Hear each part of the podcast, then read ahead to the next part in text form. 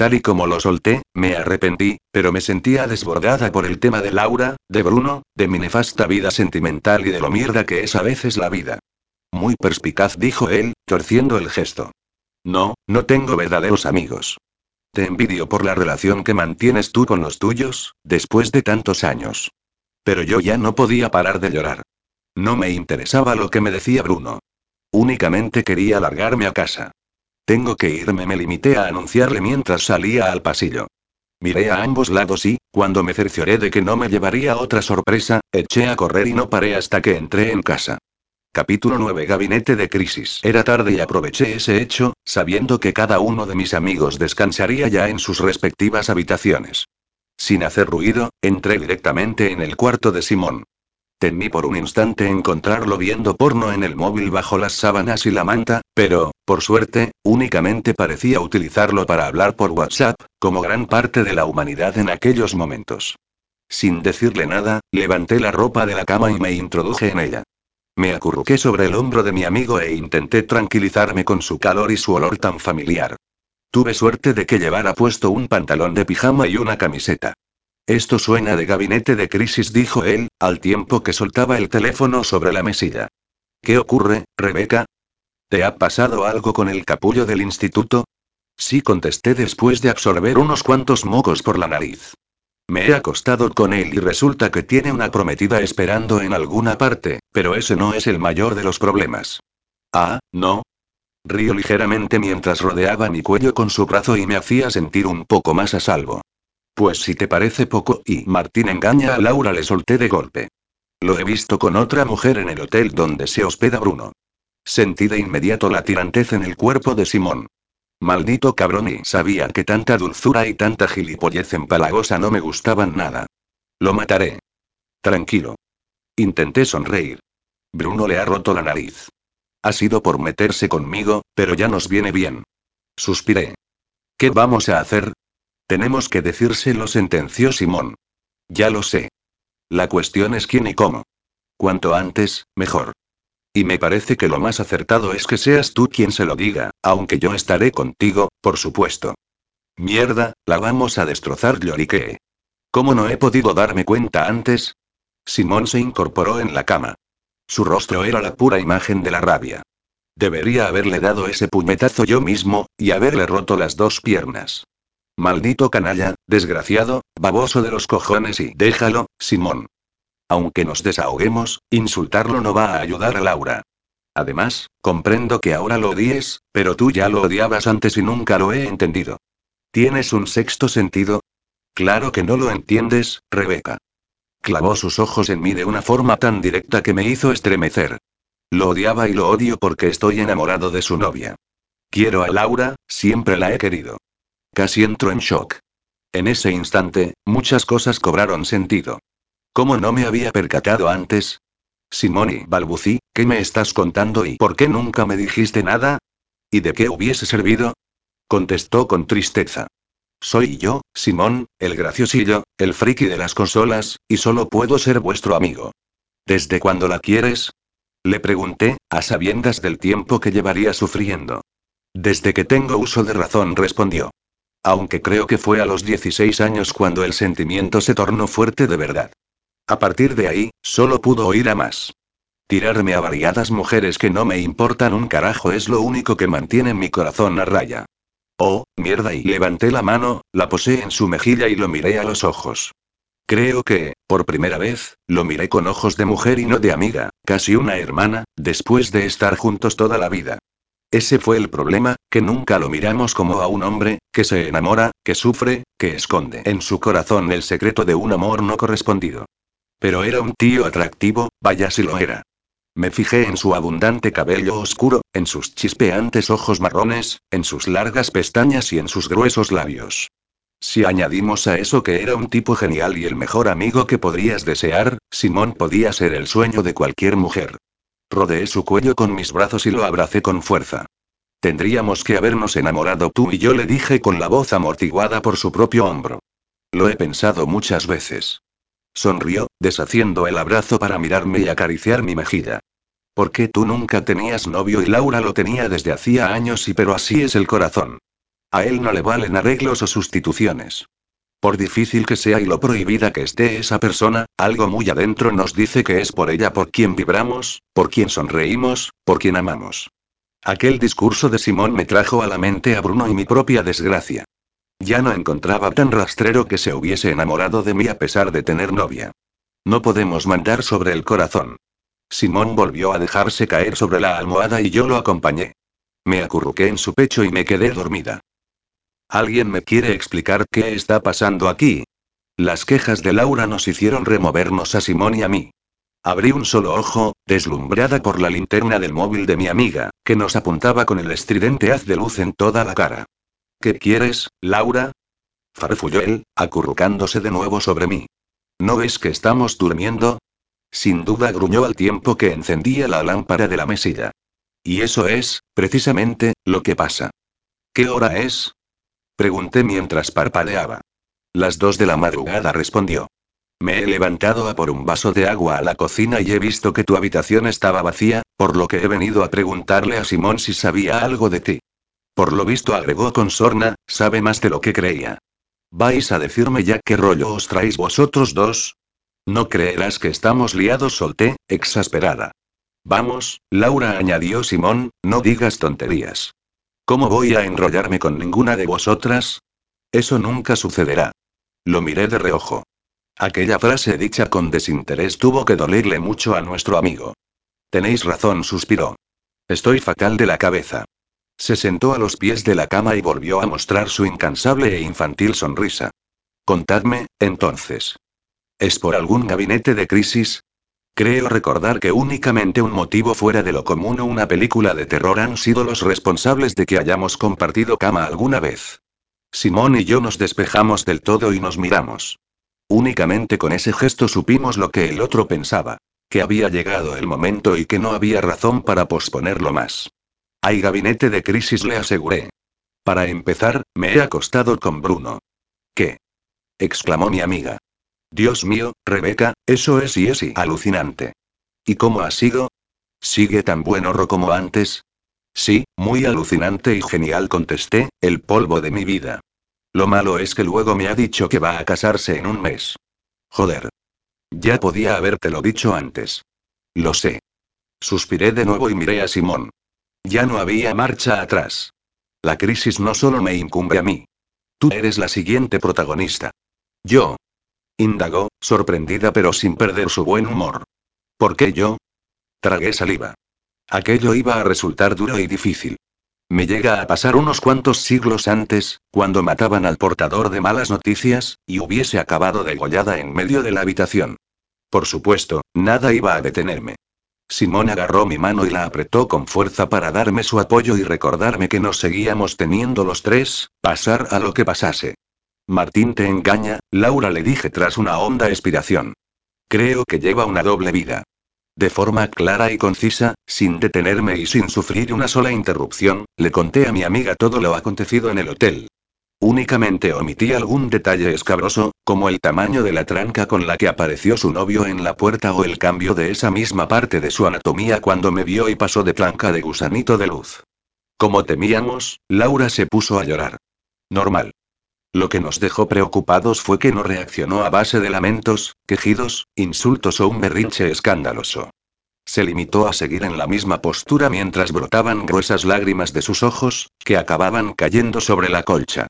Aquel llanto silencioso nos dolió mil veces más que si se hubiese puesto a gritar de rabia. Sin más esperas, Simón y yo la cogimos cada uno de un brazo y la colocamos en la cama, en medio de los dos. Tardamos un tiempo en poder cerrar los ojos, pero, pasadas las horas y acumulado el cansancio, volvimos a dormirnos los tres. Cuando abrí los ojos porque el sol impactó en mis párpados, mi primera reacción fue dar un salto de la cama y salir volando hacia la calle sin ni siquiera lavarme la cara, pues imaginaba la cara de Julia al verme aparecer a media mañana y la bronca que iba a escupirme por la boca. Haya tranquilidad, porque no lo hice. Para empezar, recordé que mi jefa seguía de relax en algún balneario perdido y no estaría en el curro para pegarme una bronca que, sinceramente, no me merecía. Y, para continuar, ya no tenía remedio e iba a llegar tarde de todas formas, así que, ¿para qué ponerme de los nervios? Una hora arriba o abajo no iba a cambiar la cosa. Me levanté con máximo cuidado de la cama, donde seguíamos acurrucados los tres. Bueno, en realidad, yo me había desplazado hacia la punta izquierda del colchón para dejarlos a ellos más juntitos. No es que consiguiera mucho con esa acción, pero me hacía ilusión verlos así, tan abrazaditos. En primer lugar, busqué mi móvil. Como imaginaba, estaba sin batería, por lo que lo puse a cargar para encenderlo y poder ver los mensajes que lo saturaban. La mayoría de ellos eran de Vera, preocupada por no verme nada más llegar al curro, como llevaba haciendo cada santo día desde hacía dos años. La llamé, la tranquilicé y, a continuación, llamé al trabajo de Laura para avisar de que estaba enferma. No me sentí mal, porque era una verdad a medias. Lo siguiente fue enchufar la cafetera y meterme en la ducha, con toda la tranquilidad del mundo, dejando que el agua caliente despejara mi cuerpo y mi mente. Dios, qué alegría y qué placer. Y al que le parezca que estoy alabando demasiado una simple ducha, le diré que era algo que generalmente tenía que hacer en medio minuto cronometrado, así que ya puede entenderme. Además, me maquillé, me sequé el pelo con el secador y me senté tranquilamente en un taburete de la cocina para tomarme mi café con leche y una tostada con un resto de mermelada de fresa que encontré en la nevera. Intenté dar con algo más en los armarios, como magdalenas o galletas, pero únicamente había restos de harina picada, así que aquella tostada de pan de molde endurecido me supo a gloria bendita. Menos mal que el café no faltaba casi nunca. ¿Qué haces aquí todavía? preguntó Simón con voz espesa cuando apareció en la cocina. Estás desayunando con parsimonia a las nueve y media de la mañana, hueles a limpio, tu pelo resplandece y ese vaquero que llevas te hace un culo fantástico. No. No me lo digas. Ha habido un cataclismo en pleno centro y se han hundido las oficinas de Mundo Mujer. No puede haber otra razón. Muy gracioso le dije después de llevarme a los labios mi taza de café. ¿Qué tal está Laura? Durmiendo suspiró mientras trajinaba en los armarios, buscando lo necesario para hacerse un café. No ha dejado de removerse durante toda la noche, así que supongo que habrá caído rendida de puro cansancio. Laura, Simón y Simón, Laura y menuda paranoia me estaba montando. Mientras mi amigo colocaba la cápsula y esperaba que cayera el oscuro y preciado líquido, volví a observarlo con atención. Llevaba puesto un pantalón de chándal y una camiseta, el cabello como una auténtica maraña y la mandíbula cubierta por un asomo de barba que le daba el toque varonil que todavía se le resistía a su rostro. Cuando se agachó para tirar a la basura la cápsula utilizada por mí, los ojos se me desviaron hacia el trasero que también le marcaba el pantalón de algodón. ¿Me estás mirando el culo? Me planteó, volviendo a su tarea. Yo. Disimulé y carraspeé. Imaginaciones tuyas. Debes de estar dormido aún. Por cierto, ¿por qué te has levantado tan temprano? A las nueve de la mañana, según tú, está amaneciendo. Ha sido una cuestión física, me respondió antes de dar su primer sorbo. ¿Cuestión física? Alcé ambas cejas. Eso he dicho.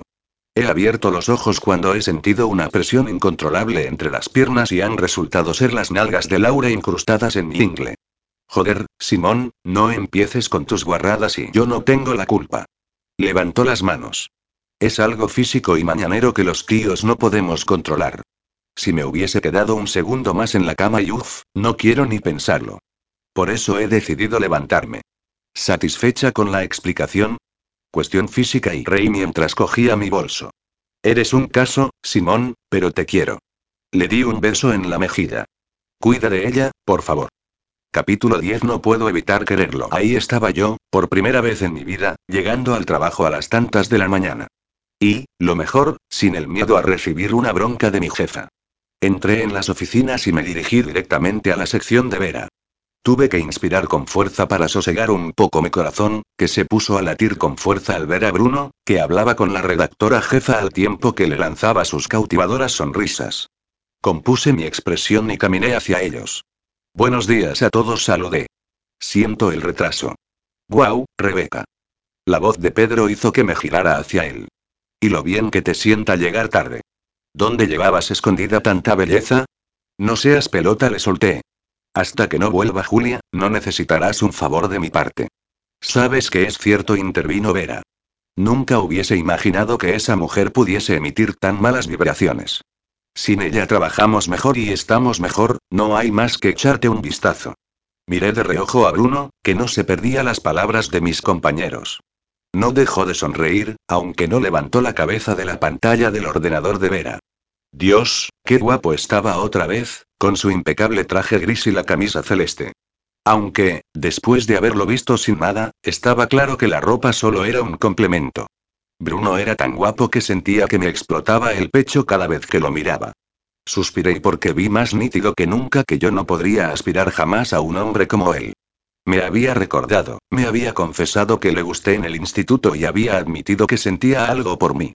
Ya no podía pedir más. Me quedaría el recuerdo de haber pasado con él la mejor noche de mi vida. Pero resulta que Julia es la dueña, le aclaré a Vera, y solo quedan unos días para que esa dueña esté aquí otra vez, así que será mejor que me ponga al día. Gracias por echarme un cable, Vera. De nada, guapa. Por cierto, buenos días, señor Valencegui. Tenía que hacer de tripas corazón y saludarlo como era debido.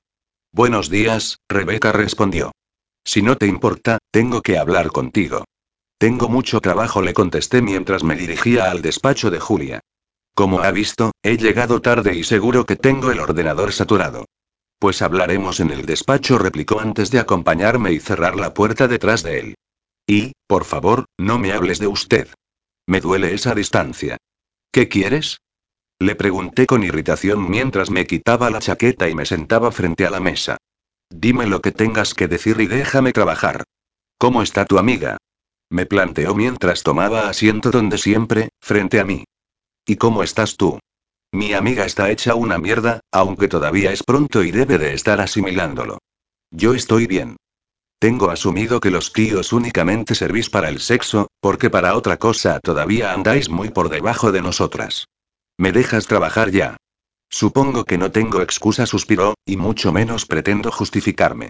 Sé que me he portado como un cabrón, pero deja, al menos, que nos despidamos de la mejor de las maneras.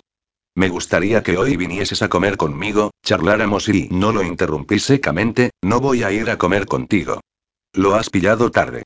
Si me lo hubieses propuesto el primer día, habría aceptado, todo hubiera transcurrido de forma más civilizada y nos habríamos ahorrado el numerito de ayer. Pues entonces me alegro de no habértelo propuesto el primer día. Percibía a la perfección su mirada clavada en mí, acompañada de aquella voz tan profunda que penetró en mi piel porque no borraría de mi memoria por nada del mundo lo que sucedió ayer. Sentí perfectamente mis uñas clavarse en el teclado del ordenador. Desde entonces, varias teclas se balancean, algo sueltas. Pues ya lo puedes ir olvidando, repliqué, porque es lo mejor. Vas a casarte y yo tengo que pasar página. Se acabó pensar en mi amor imposible de la adolescencia.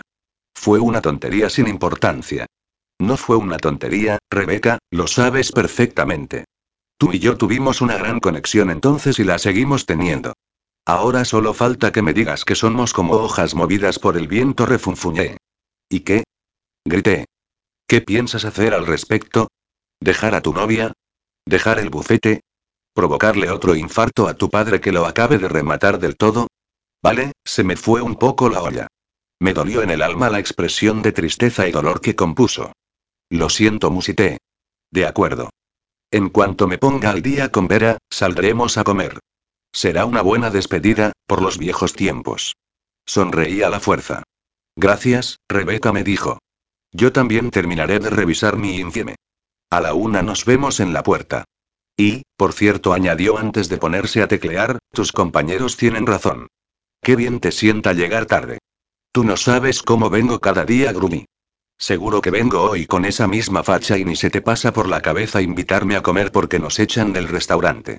Ya no soy aquel chico preocupado por el que dirán, contestó sin levantar la vista de la pantalla. Recuerda que me arrepentiré toda mi vida de haberlo sido. Me mordí el labio inferior hasta hacerme daño para no dejar escapar un suspiro. Tenéis que entender que las cosas que me decía me llegaban muy adentro, como ya pasó aquel lejano día, junto a las taquillas y intenté no pensar en nada relacionado con Bruno durante el resto de la mañana. Tenía trabajo por delante y la semana de relax de Julia pronto llegaría a su fin, así que lo único que podía esperar ya era que volviese relajada, contenta, y que se sintiera satisfecha con su personal por cómo estábamos gestionando las cosas. Un poco antes de la una, colgué el teléfono después de la enésima llamada y dejé el ordenador en pausa. Iba a comer con Bruno y supuse que tendríamos una agradable charla o, al menos, lo intentaríamos, pero la faena me esperaría al volver.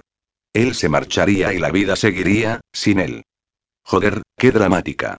Pero es que me ocasionaba tanta tristeza pensar que, para una vez que había conseguido un sueño, me durase tan poco y como me había dicho, me estaba esperando en la puerta de la redacción. Al verme llegar, me lanzó una sonrisa tan espectacular que me hice un lío con los pies, se me enganchó un tacón en el suelo y trastabillé. Él mismo me tuvo que sujetar para que no me cayera al suelo y otra vez. ¿Estás bien? Sí, sí contesté.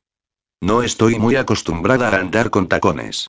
¡Qué pava, madre mía! Y pues sujétate a mi brazo, me lo ofreció y te volveré a sujetar si tropiezas contigo misma.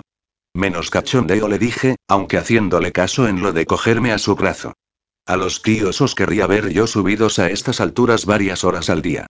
Te veo un pelín guerrera, me replicó con sorna. Relájate, Rebeca.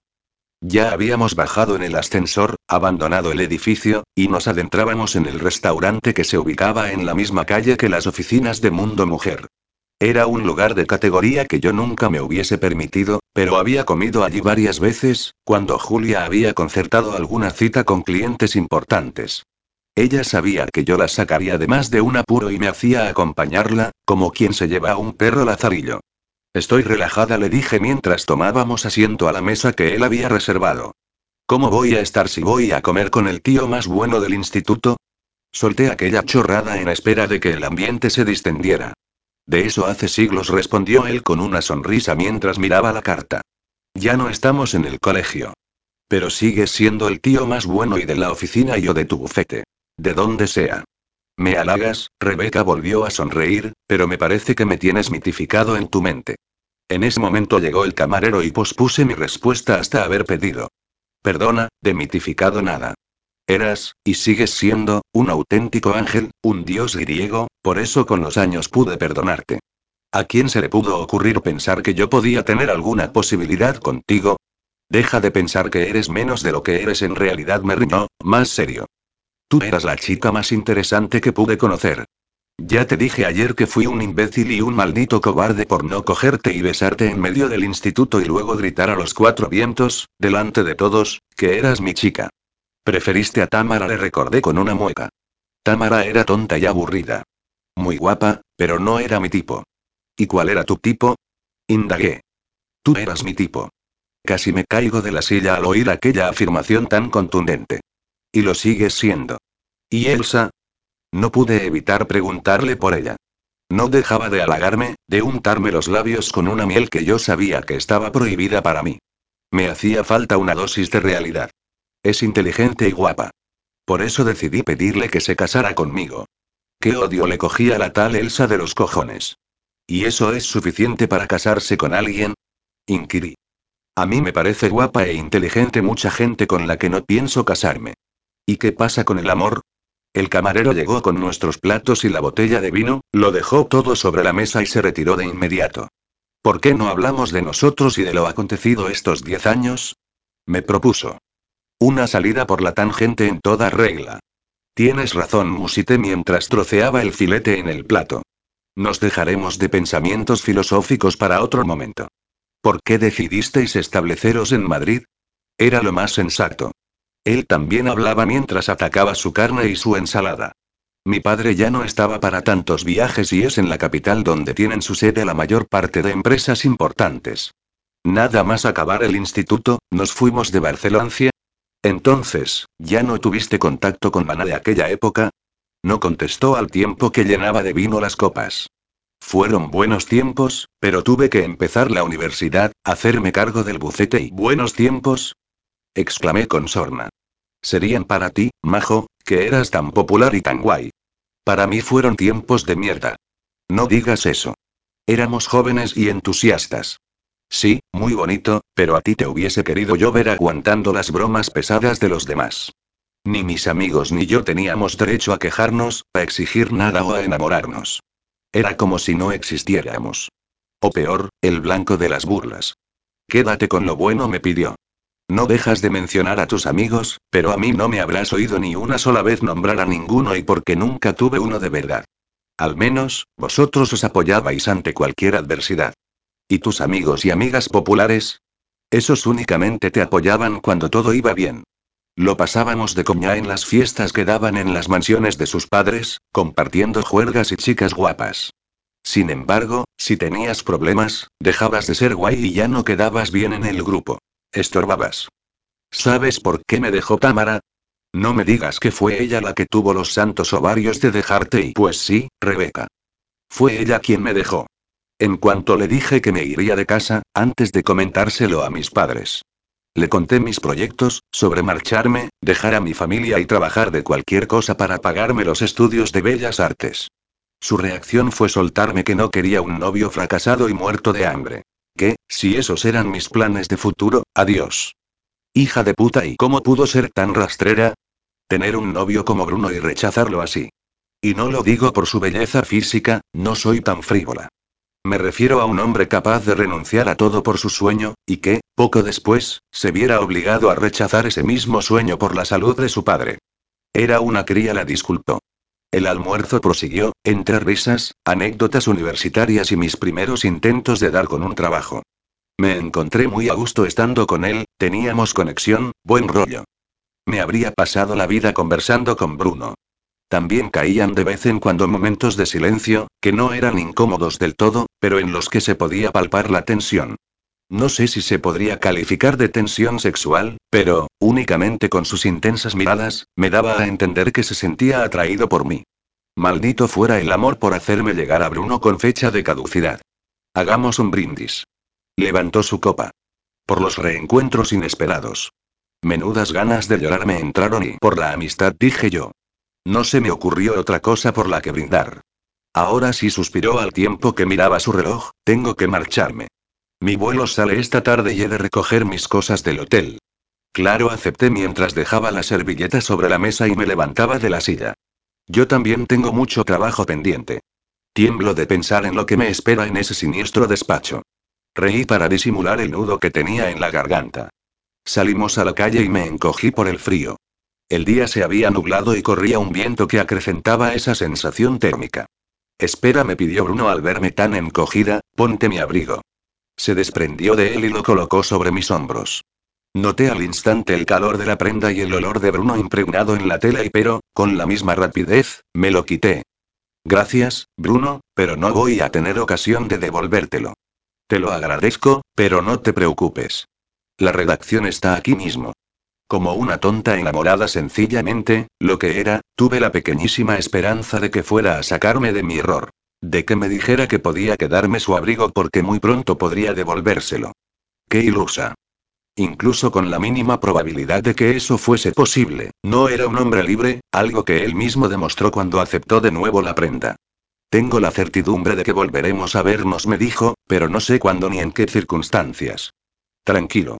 Intenté que el dolor que me invadió el pecho no se extendiera al resto de mis órganos, pero me estaba resultando demasiado difícil.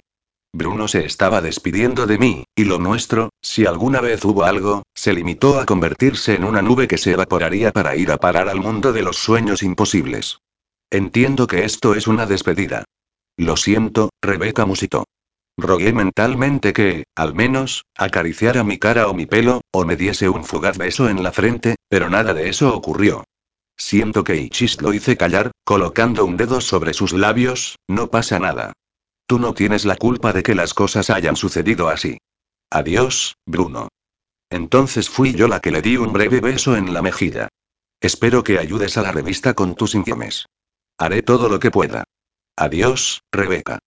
Me miró un instante con la intensidad de un volcán en erupción, y después giró sobre sí mismo para acercarse a la calzada y levantar la mano para parar un taxi. Lo vi desaparecer en el interior del coche y no pude moverme de allí en varios minutos. Solo el frío fue capaz de recordarme que tenía que marcharme. Pasé la tarde lo mejor que pude, dadas las circunstancias. Nunca imaginé que tendría que agradecerle al trabajo que fuera la mejor medicina para mis frustraciones personales, como me sucedió aquel día. La idea de que Julia volvería en muy pocos días me daba el empuje necesario para dejarlo todo atado y bien atado. Mis compañeros, como siempre, rebosaron de profesionalidad y consiguieron todas las entrevistas que tenían concertadas. Vera, la más experimentada, llevaba casi al día todas las correcciones, maquetaciones, ilustraciones y yo, por mi parte, le había dejado a mi jefa todo su correo organizado, lo mismo que su agenda o las llamadas que había recibido preguntando por ella. Habíamos hecho un buen trabajo y confiaba en que, a pesar de costarme un pedazo de mi corazón, la visita de Bruno hubiese resultado efectiva. Vuelves a quedar la última, me dijo Vera cuando me encontró mirando por la ventana las luces que ya iluminaban la calle. ¿Ya se han ido todos? Pregunté. Sí, como siempre, y suspiró. Como cuando está Julia. Como antes de que llegara ese bombón rubio con cuerpo de modelo. ¿Sabes que le propuse una sesión de fotos para nuestra sección masculina, tanto en traje como en bañador? Patty está encantada con la idea y ¿a qué te refieres? La interrumpí. A que unas fotografías suyas serían la leche. Todo el mundo se preguntaría quién es ese modelo que nadie conoce. Me refiero a lo otro, a lo de que todo es como antes de que llegara él. Vamos, Rebeca, no me fastidies. Jamás en mi vida he conocido a alguien tan transparente como tú. Tendrías que ver tu cara cada vez que lo miras embelesada, como si el resto del mundo a tu alrededor hubiese dejado de existir. La buena noticia es que él te mira de la misma piedra. Qué bonito es el amor y suspiró. Se va a casar en un mes. Me supo mal cortarle el rollo romántico, pero era hora de dejar las cosas claras. La totalidad de mis compañeros llevaba todo el día guiñándome un ojo, carraspeando cada vez que me veían con Bruno o uniendo los dedos de sus manos en forma de corazón, como las asistentes a un concierto de su ídolo favorito. ¿Qué quieres decir con que va a casarse? Por Dios, Vera, pues eso. Que tiene una prometida que, claramente, no soy yo. Hijo de puta y ya sonreí mientras dejaba de mirar por la ventana, eso mismo pensé yo. Pero así es la vida y una auténtica mierda y eso mismo. Esa vez me reí. ¿Bajamos juntas? Me preguntó al tiempo que se colocaba su chaqueta. No susurré. Tengo que acabar unas cosillas. Gracias, Vera, y hasta mañana. Hasta mañana, cariño. Me dio un beso en la mejilla y me dejó sola en el despacho. Por supuesto, no tenía nada que hacer, y seguro que ella misma se dio cuenta al ver el ordenador apagado y la mesa recogida. Sin embargo, entendió que prefería estar sola e irme sola a casa. Pasados unos minutos, me puse la chaqueta y una bufanda. La noche se había puesto de lo más desapacible y lo último que necesitaba era una gripe por congelación. Qué harta estaba ya del invierno. Qué ganas de ir a trabajar en shorts y sandalias. Lo sé, la reina del glamour, precisamente, no era. Apagué las luces, me despedí del vigilante y bajé en el ascensor hasta el vestíbulo, por cuya puerta acristalada salí a la calle. Le di una vuelta más a mi bufanda y me dispuse a caminar por la acera, en busca de mi parada de autobús. Pero no llegué a dar un paso. Con las manos aún en los bolsillos, contemplé anonadada como una figura masculina bajaba de un taxi que permanecía aparcado junto al bordillo. Llevaba el cuello del abrigo subido para protegerse del frío y se dirigió a mí a toda prisa. Mientras lo vi acercarse, observé su aliento caliente difuminarse en forma de vaho en el aire gélido de la noche, el mismo aire helado que movía su flequillo y hacía que mi pelo se metiera en mi boca. No hará falta que diga que era Bruno, quien, a grandes zancadas, llegó a mi altura y se lanzó sobre mí. A continuación, me atrapó entre sus brazos, posó su boca sobre mi boca y abrió mis labios para besarme con intensidad al mismo tiempo que con una ternura infinita. Sentí el escozor de las lágrimas bajo mis párpados al comprender lo difícil que también se le hacía a él dejar de verme, pero decidí no llorar y sí vivir el intenso momento. Lo rodeé yo también con mis brazos y profundicé el beso ardiente que él me estaba ofreciendo. Su lengua, húmeda y muy caliente, calentó el interior de mi boca lo mismo que el centro de mi corazón. Rebeca murmuró, todavía con sus labios pegados a los míos, no puedo marcharme, todavía no. Necesito un poco más de tiempo a tu lado. Solo un poco más de tiempo y yo continuaba en shock, como si aquello fuese una aparición, como si la visión de Bruno solo existiera en mi mente, lo mismo que el calor de su cuerpo rodeando el mío, o la tibieza de su aliento chocando contra mi boca. El vaho de ambos se entremezcló cuando colocó su frente sobre la mía y enredó sus frías manos en mi pelo. ¿Qué y qué haces aquí todavía? balbucí. ¿Y tu vuelo? ¿Y tus cosas? He alargado una noche más mi estancia jadeó, a solo un centímetro de mi boca, y he cambiado el vuelo para mañana por la mañana. Bruno y volví a balbucir. Por favor, Rebeca me suplicó, dime que pasarás conmigo el resto de la noche. Dime que tú tampoco te resignas a no verme más. dime que me deseas tanto como yo a ti. Por Dios, Bruno, y esto y es una locura y sí, lo era. Una auténtica locura. Pero, en el fondo de mi alma, no podía estar más feliz. En aquel instante no pensé en su compromiso, en su vida programada, en la distancia o en ningún impedimento de los miles que teníamos para estar juntos. Únicamente pude pensar en que, si él me regalaba unas horas más a su lado, no iba a ser tan tonta de rechazarlas. Lo amaba, eso ya no tenía remedio, así que, ¿qué más daba ya? Mi corazón podría soportar una nueva vuelta más de tuerca a cambio de ser inmensamente feliz unas pocas horas más. Locura es pensar en no volver a verte, declaró, desesperado. Sus manos acunaban mi rostro y su boca permanecía unida a la piel de mis mejillas, de mis labios, de mi cuello, de mi pelo. Locura es imaginar no volver a besarte, a tocarte, a mirarte, a escucharte. Locura es no aprovechar el poco tiempo que se nos pueda conceder, porque ni siquiera sé si volveré a verte. Y si nos vemos, le dije durante un segundo de lucidez, estarás casado. No me odies, por favor, me rogó. Lo siento, lo siento, y no podría odiarte, Bruno, y atrapé entre mis manos la solapa de su abrigo para traerlo más hacia mí y volver a besarlo. El anhelo por volver a adorar el resto de su cuerpo se convirtió en una necesidad. Ven conmigo, cariño, susurró. Curvó su brazo para que me aferrase a él y eso hice. Lo cogí y lo acompañé hasta el coche, que nos esperaba. Durante el corto trayecto no hablamos, nos lo dijimos todo con el corazón. Apoyé mi cabeza sobre su hombro y él tomó una de mis manos entre las suyas para, cada pocos segundos, llevársela a los labios y besar mi dorso o mi palma. Me sentí tan reconfortada dentro de aquel vehículo que me hubiese conformado con seguir allí, siempre, como en una burbuja infranqueable que te aísla del mundo que tan difíciles nos había puesto las cosas. Tras el breve recorrido del taxi al hotel y de la recepción a la suite, volvimos a entrar en nuestro universo particular cuando cerramos la puerta. Allí dentro volvieron a desaparecer todos los problemas y obstáculos, únicamente estábamos Bruno y yo. Me lancé sobre él para deslizar por sus hombros su abrigo, su chaqueta y su camisa, y poder abalanzarme sobre su pecho, cuya piel ardiente quemó mis labios nada más besarlo. Mis manos, al mismo tiempo, abrían la hebilla del cinturón y buscaban la abertura del pantalón para poder liberarlo de cualquier barrera entre su cuerpo y yo. A continuación, como en una competición cronometrada, él arrancó de mi cuerpo mi chaqueta, mi blusa y el resto de mi ropa, a tirones, ignorando botones, cremalleras o cualquier otro invento para unir trozos de tela. Sin dejar de besarnos ni de tocarnos, caminamos a trompicones hasta caer sobre la cama, donde proseguimos con aquellas caricias desesperadas y los besos interminables. La boca de Bruno recorrió la totalidad de mi cuerpo, desde mi boca, mi cuello y mis pechos hasta el último de los dedos de mis pies. Ni recuerdo en qué momento alcanzó la caja de preservativos de la mesilla para sacar uno y colocárselo. Me daba igual cuando hubiese sido. Lo que tenía claro era que, esa vez, no sería yo la que se agarrara al cabezal de la cama.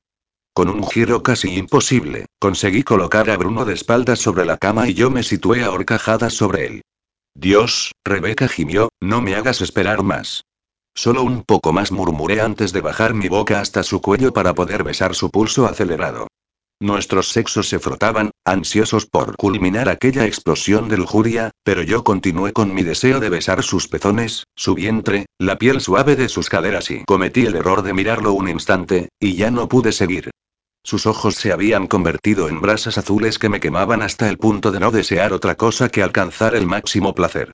Me coloqué sobre su miembro y dejé que me penetrara con un golpe de cadera en medio de un explosivo gemido que surgió de nuestras bocas. Y comenzó la locura. Mis caderas subían y bajaban a un ritmo estremecedor mientras las manos de Bruno me ayudaban sujetando mi cintura. Levantó la cabeza para aproximarse a mis pechos y poder chuparlos y morderlos mientras nuestras pelvis, encajadas, proseguían con sus rítmicos movimientos. Demasiado pronto, pero no por ello menos satisfactorio, ambos alcanzamos el orgasmo, fuerte, rápido, descontrolado. El placer se extendió por nuestros cuerpos en oleadas y nos hizo estremecer durante un largo instante en el que continuamos moviéndonos, agitándonos y besándonos, hasta que no se oyó más que los latidos de nuestros corazones al unísono. Caí desmadejada sobre su pecho y cerré los ojos, en espera de que mi organismo volviera a su estado normal. Estoy casi segura de que me dormí unos minutos. Creo que mi propio cuerpo buscó la mejor forma de relajar cada músculo y cada célula después del esfuerzo al que los había sometido. Cuando abrí los ojos, temí que nuevamente Bruno se hubiese levantado de la cama, pero no, no fue así. A través de un solo ojo comprobé que estaba dormido y yo, apoyada sobre él. Su tórax subía y bajaba de forma acompasada y su respiración cadenciosa revelaba su relajación. Me incorporé un poco y sonreí al tiempo que peinaba sus dorados cabellos con mis dedos. Tenía las manos sobre su abdomen y la cabeza lateada sobre la almohada.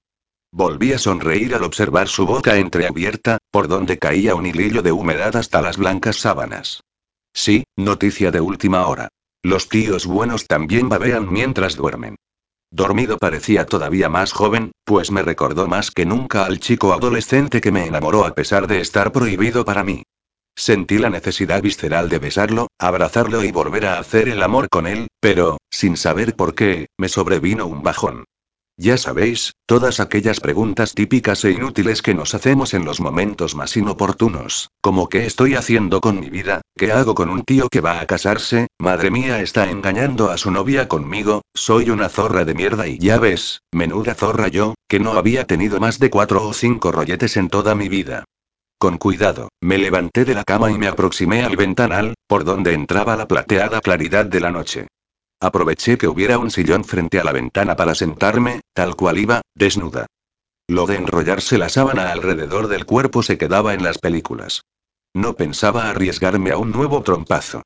No sé el tiempo que estuve allí, quieta, con el único movimiento de mis neuronas, pensando de nuevo cómo era posible que yo, Rebeca la friki invisible, se encontrase en aquella situación, en pelotas, en una elegante habitación de hotel, porque acababa de tirarse al tío bueno que dormía en la cama con la boca abierta, babilla incluida y prometida incluida. Pero no puedo evitar quererlo y, me dije. Tan concentrada estaba en aquellos inútiles pensamientos que no me percaté de que Bruno se había despertado. Percibí por el vello de mi nuca que me estaba mirando, aunque me chocó el ruidillo que parecía acompañar esa sensación. Como un objeto rasgando un papel. Me giré y observé una escena digna de mención. Bruno se había sentado en la cama y, sobre su desnudo regazo, sostenía un cuaderno de dibujo, donde parecía estar plasmando mi imagen a golpe de lápiz. ¿Me estás dibujando? Le pregunté con la intención de levantarme. No, por favor. Me pidió, sin levantar apenas la cabeza de la lámina. No te muevas. Quédate como estabas, mirando hacia la ventana, para que pueda trazar tu perfil. No creo que aguante, musité, tratando de no mover mucho la boca. Relájate, me pidió. Hazte a la idea de que sigues meditando en tus cosas. Creo que me pica una oreja, me quejé. Tranquila y ahora me pica la frente. Todo es una cuestión mental. Menuda chorrada me soltó. Piensa en otra cosa. Joder, y ahora creo que me ha dado una rampa en el pie izquierdo. Rebeca y vale, vale, pensaré en otra cosa y me siento como Kate Winslet en la escena de Titanic, donde Leonardo DiCaprio también la dibuja desnuda. Pues concéntrate igual que ella. Me falta un bonito colgante en el cuello. No dejaba de hablar para no recordar que seguía quieta y con unas inmensas ganas de moverme. Tú no eres Rose, me aclaró mientras no dejaba de mover la mano sobre el cuaderno. Y yo espero no acabar como Jack, en el fondo del Atlántico. Pues, como se entere tu Elsa de esto, sí que acabarás en lo más profundo del océano, y con una piedra atada al tobillo. Deja de decir chorradas, Rebeca, y la has dibujado a ella también. Se me ocurrió plantearle. Y desnuda, como a mí. ¿Por qué quieres saber eso? Contestó con otra pregunta. ¿Acaso te gustaría verla? Claro que no. Entonces, cállate y continúa quieta. No me has respondido, insistí. No, Rebeca, no he dibujado a Elsa. Al menos, no así. No jodas. Exclamé. ¿Cómo que no has dibujado a tu prometida? Porque ella no entiende, digamos, mi afición. Por eso únicamente tengo algunos bocetos de ella hechos de memoria. O sea, que soy la única a la que has plasmado desnuda. Yo no he dicho eso. Sonrió con picardía. Entiendo, le dije con una mueca. Pinzas desnudas a todas tus amantes de turno. Digamos que y pinto a las que se dejan. ¿Y luego te acuestas con ellas? ¿Quién te has creído que soy? Río. Picasso.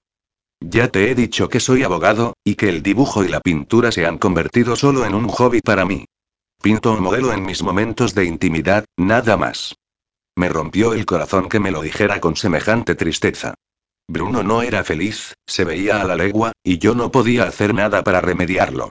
Únicamente, darle aquellos momentos que, al mismo tiempo, me hacían feliz a mí. Bueno, creo que ya está. ¿Ya? exclamé. ¿Puedo verlo? Solo es un boceto, me advirtió mientras salía de la cama y se aproximaba a mí con el cuaderno en la mano. Algunos de estos dibujos se quedan así, otros los remato y perfecciono, y solo unos pocos los paso a color en uno de mis lienzos. Me erguí en el sillón para que la sangre volviese a fluir por mis venas y mis músculos se desentumecieran. Aquello de ser la musa de un pintor sonaba muy romántico, pero me pareció lo más pesado del mundo. Bruno se acuclilló ante mí y me mostró el dibujo. Allí estaba yo, representada negro sobre blanco, echada en el sillón, mirando a ninguna parte, desnuda, aunque únicamente se apreciaban los pechos, puesto que había colocado estratégicamente mi pierna derecha para que tapase mi parte más íntima. El corazón me saltó en el pecho. Nunca había visto algo tan bonito, tan artístico y hecho con tanto arte.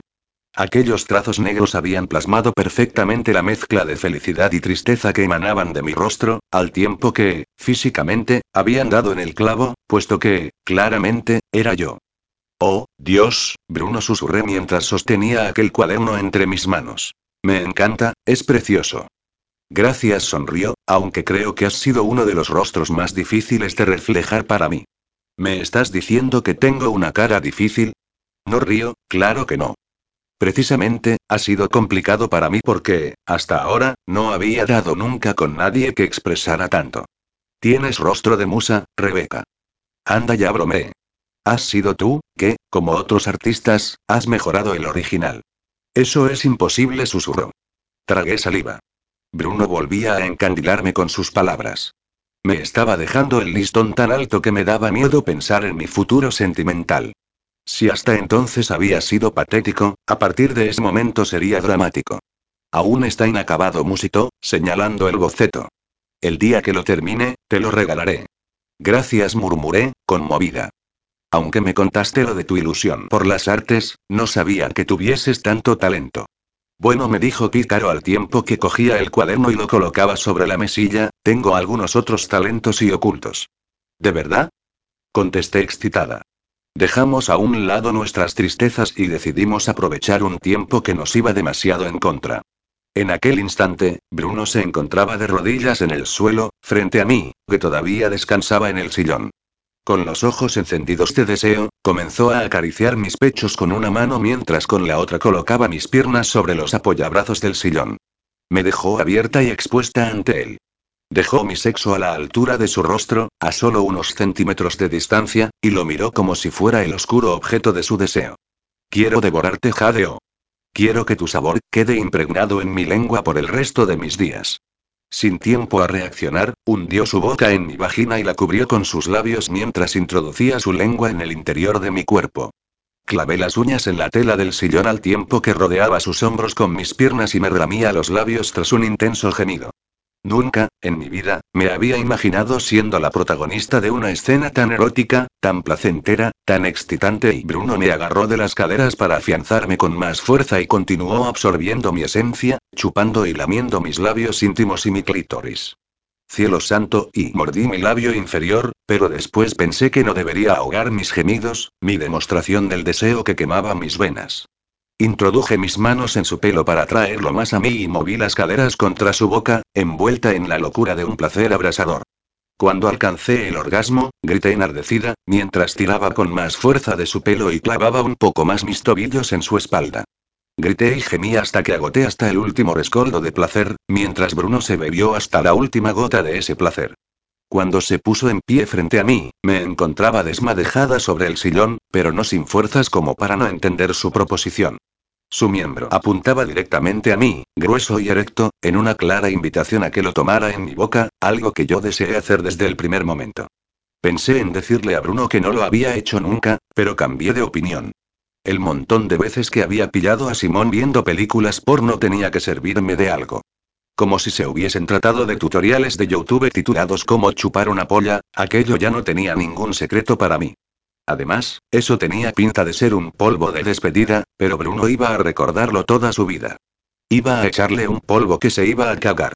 Lo cogí por las caderas y comencé a pasar la lengua por toda la longitud de su miembro, de arriba abajo, recreándome en la rugosa piel de sus testículos y en la suave de su glande.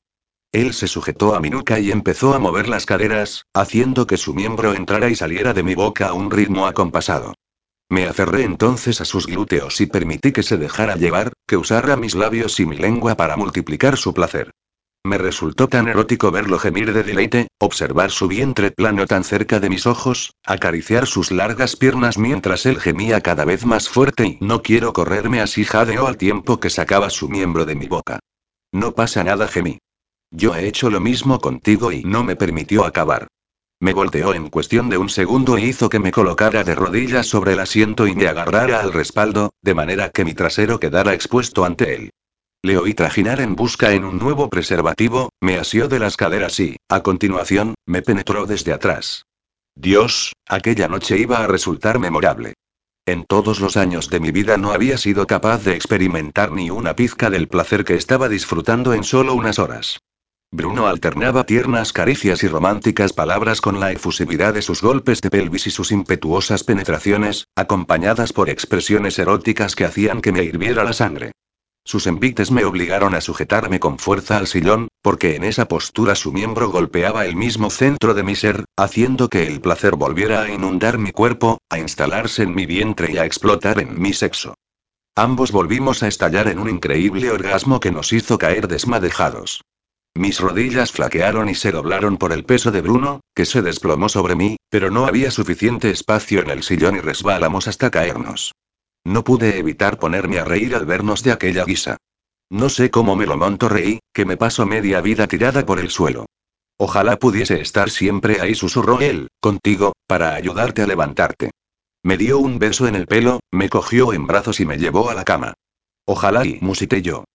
Pero ambos sabíamos que aquello era una quimera. Como yo había pensado, aquella noche inolvidable no resultó más que varios polvos de despedida. La despedida definitiva. Capítulo 11 Un poco de fiesta, por favor. Durante aquella semana, Laura estaba que no estaba. Apenas habló sobre el tema, mucho menos mencionó a Martín. Continuaba yendo a su trabajo e intentaba seguir con su ritmo de vida habitual, pero parece que, llegado el viernes por la tarde, una pieza de su cerebro pareció encajar y puso a rodar el engranaje.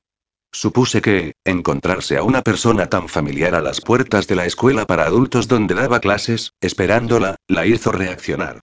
Simón me contó cómo, aquella tarde, decidió acercarse a esperar a nuestra amiga. Sufría por ella y temía que algo tan grave como una depresión se estuviese forjando en su interior. Vaya, dijo Laura al salir a la calle y encontrárselo apoyado en una farola. ¿Qué haces aquí? Me apetecía venir a buscarte y pasear un rato. Simón se encogió de hombros y metió las manos en los bolsillos de sus vaqueros descoloridos. Debéis tranquilizaros, estoy bien, dentro de lo que cabe.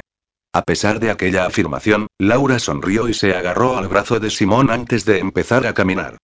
Pero entiendo que os preocupéis y queráis cuidar de mí. Yo haría lo mismo. Estuvieron caminando un buen rato, sin hablar y sin destino, hasta que Simón propuso que fueran a tomar algo. No lo digo para que te desahogues ni nada parecido, le aclaró. Solo habla cuando y de lo que te apetezca y, pero creo que te iría bien hablar de ello con nosotros. Laura se limitó a sonreír y a agarrarle más fuerte del brazo mientras accedían a una cafetería y buscaban una mesa en el interior del local.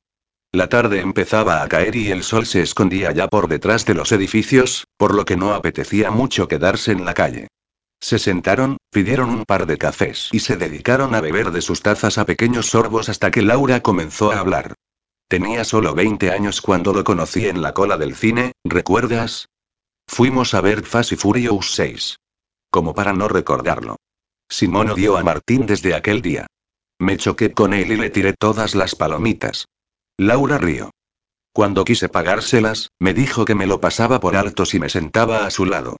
Un asco de historia para Simón.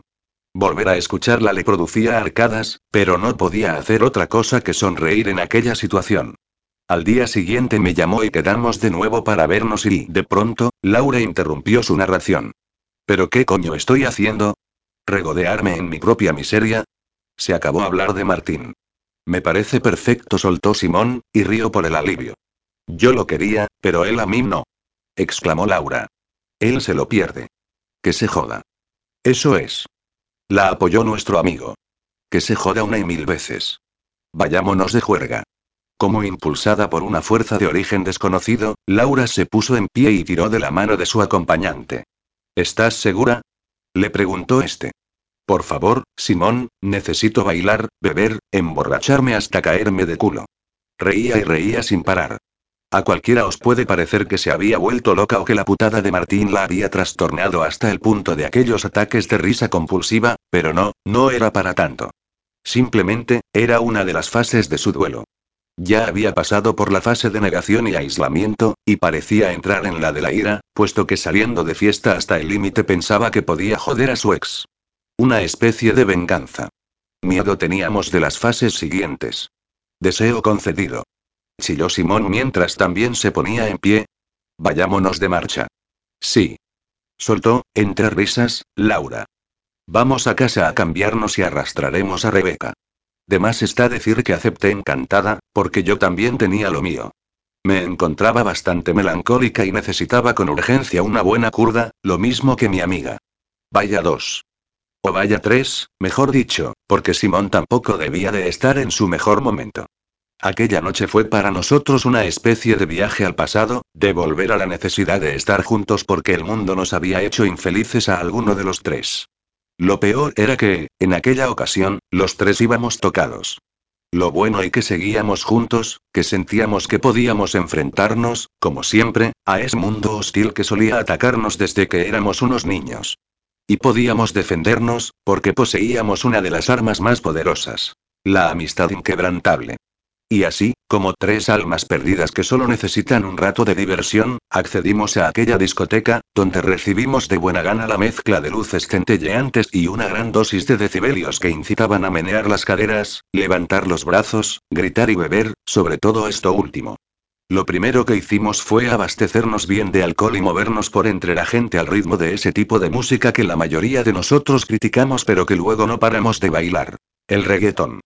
A mí hay veces que me llega a cansar, pero, cuando tienes ganas de saltar, reír y disfrutar, creo que es la mejor opción. Lo que llegamos a bailar con despacito mi gente. Vamos a por otra copa.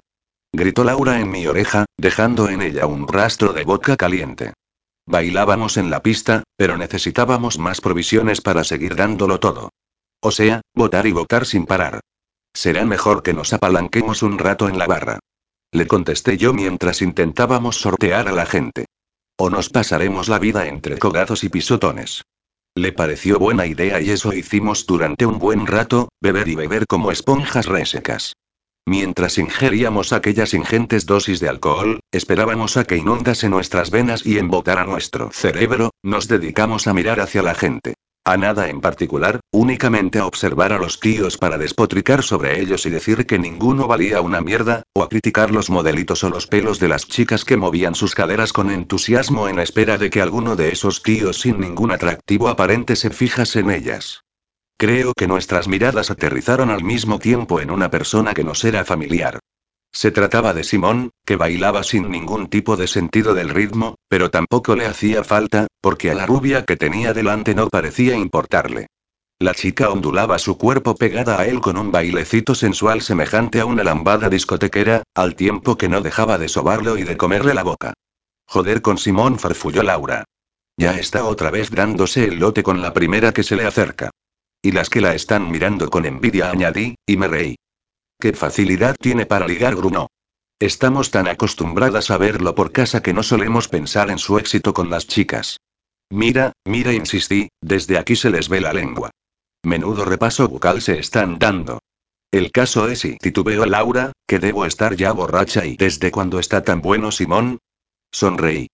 Tal vez era verdad que el alcohol era el causante de que Laura viera visiones, pero pensaba aprovecharlo para mis propios fines, que no eran otros que ayudar a mis amigos. La esperanza es lo último que se pierde y yo, de tener esperanza, sabía demasiado.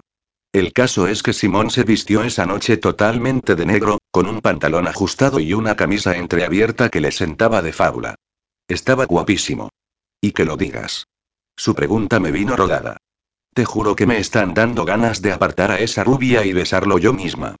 ¿Qué dices, loca? exclamó con una carcajada. Te lo prometo, tía. Hace poco descubrí que nuestro amigo el pringado tiene un polvazo. Por eso llevo rato pensando en acercarme, quitarle a esa petarda de encima y ponerme yo en su lugar. No tienes ovarios y me retó. Que no. ¿Qué te apuestas? Y con lengua. Le aclaré. No puede ser que estés hablando en serio, insistió. Soltarle un morreo a Simoni y tanto que hablo en serio. Y ya sé cuál será la apuesta. Si soy capaz de besar a Simón en la boca, tú tendrás que hacerlo también. Creo que voy a seguir bebiendo. Se giró hacia la barra y pidió un boca a palo seco al camarero. Voy a dejarme de chorradas. Necesito caer redonda ya. Pues vaya mierda. Refunfuñé. ¿No se suponía que esta era una noche para hacer locuras y divertirnos? Pues deja de cortarme el rollo. Joder, Rebeca, me estás proponiendo que le metamos la lengua en la boca a Simón. Yo seré la primera y insistí una vez más. Joder, y va ahí, está bien, pesada. Claudicó. Pero que se vea la lengua desde aquí. Hecho. Le di la espalda y empecé a caminar hacia el gentío. Aproveché para tragar saliva e inspirar con fuerza. Esperaba que mi amigo entendiese aquella tontería que se me acababa de ocurrir, consecuencia del alcohol ingerido. Cuando llegué a su altura, tal y como le había dicho a Laura, aparté a la rubia de un empujón. Tuvieron que sostenerla entre tres tíos para que no cayese sobre un montón de pies. ¿Qué haces, zorra? Me gritó. Pero yo la ignoré. Le rodeé el cuello a Simón con los brazos y, después de mirar a Laura y guiñarle un ojo, acerqué mi boca a su oreja. ¿Se puede saber qué coño haces? Me preguntó él tras despojarlo de su rubia diversión. Sígueme la corriente, por favor, le susurré. Te prometo que es por una buena causa. Dicho esto, planté mi boca en su boca.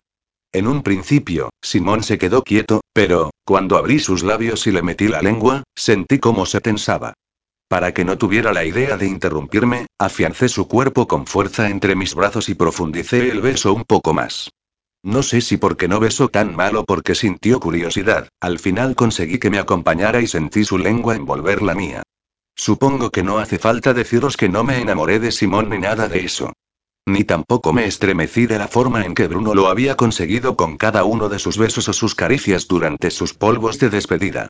Sin embargo, sí puedo afirmar con rotundidad que me gustó, que no me pareció desagradable por pensar que aquello fuese una especie de incesto. Simón, a pesar de sentirlo como tal, no era nuestro hermano. Cuando calculé que el beso había durado lo suficiente y que nos habíamos dado un buen repaso de lenguas y labios, me separé de él. Su cara era un poema y casi me meo de la risa, pero no le dije ni media palabra. Lo único que hice fue mirar hacia Laura, hacerle una seña para que viniera y separarme de Simón para dejarle paso a ella. Por cierto, mi amiga parecía bastante nerviosa y eso me daba una pizquita más de esperanza. Se colocó delante de Simón, que continuaba al helado, y rodeó con sus brazos los hombros masculinos. Suspiré al comprobar las diferencias entre aquel beso y el mío. Primero, cuando Simón tuvo a Laura entre sus brazos y supo que iba a besarlo, casi me derrito de amor al ver su expresión. Su rostro se dulcificó tanto que tuve que buscar un pañuelo en mis bolsillos por si me daba la llorera. Cosas del alcohol, también, seguro. Pero Laura también lo miraba de una forma con la que nunca hubieses dicho que estaba haciendo algo a la fuerza. Ambos cerraron los ojos, se fueron aproximando poco a poco y, finalmente, se besaron. Oh, por favor, qué bonito. Sus labios se amoldaron perfectamente, sus cuerpos se fundieron en uno y, por supuesto, sus lenguas asomaron de vez en cuando, con lentitud, saboreándose, regodeándose en el beso. Durante esos instantes no oí la música estridente, ni fui consciente de que estábamos rodeados de gente. Únicamente los miraba a ellos y ellos y perdí la cuenta del rato que duró el beso. Por fin, fue Laura la que se apartó. Simón la miraba embelesado, con los ojos velados y los labios húmedos, pero muy serio. Quedó claro que aquel beso significó mucho para él. Laura, por su parte, hizo un intento de sonrisa poco convincente y se alejó de él para buscarme, cogerme del brazo y arrastrarme hasta la salida. ¿Qué te ocurre? Le grité mientras correteaba detrás de ella sin poder evitar pisotear a todos cuantos nos fuimos topando. Necesito salir de aquí, me dijo. Salgamos fuera. Pero y hace mucho frío. Contesté. Laura suspiró y se detuvo. Estaba claro que recordó la poca ropa que llevábamos ahí dentro y lo poco eficaz que sería para el frío nocturno.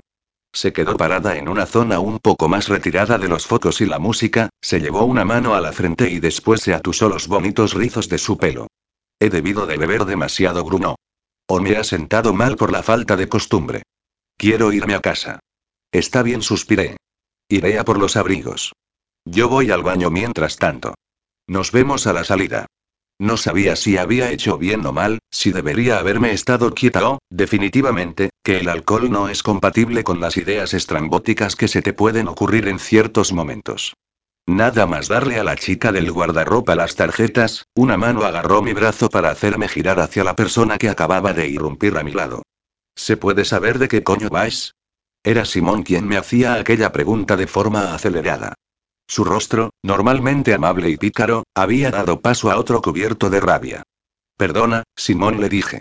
Ha sido una tontería y por supuesto que ha sido una tontería, me interrumpió, lleno de rencor. Y me refiero a contarte mis secretos, Rebeca. Jamás volveré a hacerlo. No digas eso y me dolió tanto aquella amenaza y seguís pensando que soy el imbécil al que todo le da igual, ¿verdad? El gracioso, el friki, el gilipollas que ni siente ni parece. No sigas por ahí, por favor. Y se me quebró la voz al oírlo hablar así. Pues tranquila, porque parece que tienes razón. Soy un gilipollas por creer que podía confiar en ti, pero se acabó. Si queréis seguir teniendo un payaso en casa, os buscáis a otro, porque yo ya he rebasado el cupo de chistes. Ya no hago gracia, Rebeca. Ahora resulta que soy tan normal como vosotras, porque soy capaz de enamorarme, qué contrariedad. Pero no te preocupes. Sigo siendo un fracasado, ya que solo puedo follar con desconocidas porque la única chica que me interesa cree que soy idiota. La eterna historia de nuestra vida. Puedes parar de decir gilipolleces. Salté mientras intentaba apartar las lágrimas de mi cara a manotazos. Aquí nadie cree que nadie sea idiota. Por ahí viene ya tu amiguita. Señaló con la cabeza a Laura, que salía del baño. Que os divirtáis, guapa, pero no será conmigo. Cuando desapareció entre la multitud, mi cara era un mar de lágrimas. ¿Qué te pasa? Me preguntó Laura al llegar a mi lado. Nada le contesté.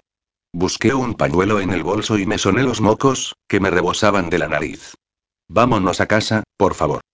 Cogimos un taxi para evitar problemas y llegar cuanto antes. Una vez en el interior de la vivienda, seguíamos sin hablar.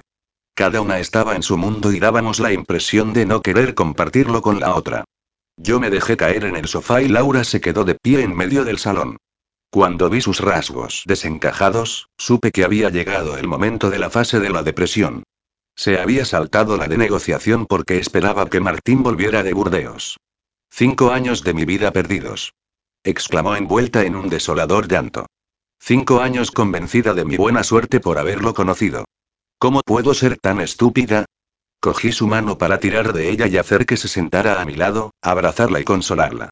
Coloqué su cabeza en mi pecho y acaricié su pelo al tiempo que lo sembraba de besos. No has sido ninguna estúpida, traté de apaciguarla. Solo has estado enamorada, como nos ha pasado a todos. Porque así es el amor, Laura, dañino la mayoría de las veces.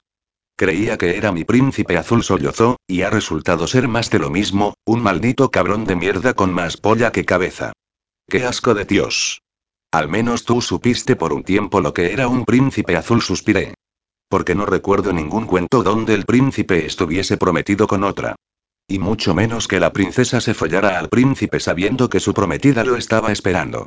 De pronto, bajo mis manos, el cuerpo de Laura comenzó a estremecerse, al tiempo que un sonido extraño brotaba de su pecho. ¿Qué te ocurre? Le pregunté, preocupada, mientras le daba la vuelta para poder ver su cara. Pero no le pasaba nada. Mi amiga se estaba partiendo el culo de la risa. Una risa compulsiva, de esas incontrolables que no puedes parar y siguió riendo y riendo y me alegra que te haga gracia nuestro patetismo, repliqué con una mueca. Ay, Rebeca continuó carcajeándose. Perdona, lo siento, pero me ha hecho tanta gracia lo de la princesa que se folla al príncipe y sí, vamos refunfuñé, soy la monda. Sabes que tengo la gracia en el culo. Al hablar de risas y de gracia, me vino a la mente nuestro amigo y me sobrevino la tristeza otra vez. Me había dicho cosas muy duras, no sabía si con razón o no. Lo que sí me temía era que ya nada sería igual. Y parece que Laura pensó lo mismo, porque, en cuestión de un instante, cesó su risa y se incorporó para levantarse del sofá. Quiero decirte una cosa, me soltó, pero no sé si vas a pensar que estoy loca de remate. La locura es algo muy relativo, le contesté, ¿Quién sabe dónde está el límite entre la cordura y la locura? El caso es que me ha pasado algo muy extraño cuando he besado a Simón. ¿A qué te refieres? Sentí una mezcla de euforía y tristeza, porque lo mismo me decía que le había gustado como que se había muerto del asco. Me refiero a que siempre lo he visto como a un hermano. Y no solo eso, sino que era el hermano molesto, el pesado, el plasta y jamás se me ocurrió imaginar que un día lo besaría y... y le planteé, cada vez más esperanzada. Pues que me ha gustado, Rebeca. En realidad me ha gustado mucho. Por favor. Gritó antes de dejarme hablar. No te rías de mí o te escupo ahora mismo. No voy a reírme de ti. Mi cerebro estaba bailando una polca de la alegría. Es más, y a mí también me ha gustado. Simón ha dejado de ser ese hermano, Laura. Es un tío que, para colmo, está como un queso. ¿Qué hay de malo en que sientas atracción por él? No siento atracción. Exclamó, demasiado molesta. Está claro que estaba más borracha de lo que creía. No estabas tan borracha. Repliqué a voz en grito. Es solo una excusa que te estás montando para justificarte. Pues entonces es por lo de Martín. Insistió en sus explicaciones ambiguas. Lo odio tanto ahora mismo que vengarme era la mejor opción. Seguro que por eso he besado a otro hombre y lo he disfrutado. Me hubiese valido cualquiera. Entonces le rebatí, con los brazos en jarras, ¿por qué coño estás tan alterada si todo te parece tan normal? ¿Y yo qué sé? Creo, suspiró que empiezo a encontrarme mal. Todo me está dando vueltas y se llevó la mano a la frente, cerró los ojos y se puso blanca como la pared. Ni se te ocurra vomitar. Chillé. Aquí en medio no, por favor y. Si antes lo digo, antes abre la boca y lanza un chorro de vómito que sale disparado hasta el suelo, salpicando mis pies, mis pantalones, la mesa de centro y el sofá. Joder, Laura. Lo y siento se limitó a decir mientras trataba de limpiarse la boca con la manga. Y yo y pues fue ver el espectáculo y entrarme un ascazo y la visión de aquel horrible charco de vómito y el recuerdo de que yo también me había pasado con la bebida dio como resultado que diera una arcada y acabara devolviendo sobre los asquerosos restos de Laura sin poderlo controlar. Mierda y dije al observar semejante porquería. Qué asco damos, por favor y. Yo me encuentro muy mal anunció. Lo siento, pero me voy a la cama. Eh. Vociferé. Ni se te ocurra dejar esto así o mañana apestará toda la casa. Pero ni se molestó en contestar. Se alejó hasta su habitación y cerró la puerta detrás de ella. Genial y intentando no mirar hacia el charco de vómitos varios que cubría el suelo del salón, me dirigí a la cocina y saqué del armario de la limpieza un cubo y lo llené de agua y lejía. Cogí después el mocho y una bayeta y me dispuse a recoger aquello mientras no dejaba de dar arcadas. Creo que nunca en mi vida lo he pasado peor. Y ahí estaba yo, fregando con una mano y tapándome la boca con la otra, cuando oí el sonido de la puerta de entrada. Al momento, las risas de dos personas inundaron el aire. Una de ellas provenía de una chica desconocida, rubia, bajita y de redondeadas curvas. La otra era de Simón, aunque, claramente, con el inconfundible deje pastoso de un borracho. Hola, Rebeca me saludó al tiempo que le iba dando tragos a una botella. Fregando a estas horas, más te valdría hacer como yo, follar y follar, y dejar de ser tan patética. Ah, no, espera. Que el patético soy yo. Aunque seré un follador patético. Me quedé pasmada, tan tiesa como el palo de la fregona, mientras veía a la pareja entrar en la habitación de mi amigo y cerrar la puerta.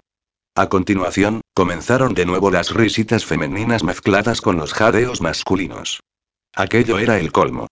¿Cómo se le ocurría presentarse borracho con una tía, precisamente, aquel día? Con toda la rabia del mundo corriendo por mis venas, tiré al suelo el mocho y me dirigí a su habitación. Abrí la puerta y volví a quedarme clavada en las baldosas cuando observé la escena. Simón estaba completamente desnudo, de pie en mitad del dormitorio, mientras la chica, igualmente desnuda, se hallaba arrodillada frente a él. Ya se había metido en la boca la totalidad del miembro masculino y lo chupaba y la mía como el más suculento chupa chups. Rebeca, tía me dijo Simón mientras no dejaba de mirar a la rubia y se relamía los labios, o te unes a nosotros y me la chupas también, o cierras la maldita puerta. Eres un cerdo. Le grité antes de hacerle caso y cerrar. Con aquella orden había terminado cualquier fascinación que yo pudiese sentir. En ese mismo instante, Laura apareció en el pasillo. ¿Qué ocurre? Preguntó en medio de un bostezo. ¿A qué viene tanto escándalo? Nada. Traté de alejarla de la puerta. ¿Cómo que nada? ¿Ha llegado Simón? Oigo ruido en su cuarto y, antes de que pudiese hacer nada por evitarlo, Laura abrió la puerta. Supongo que no hará falta deciros que se quedó tan pasmada como yo. Y eso que la rubia ya no se la estaba chupando. En ese momento, la chica estaba a cuatro patas sobre la cama mientras Simón la follaba por detrás.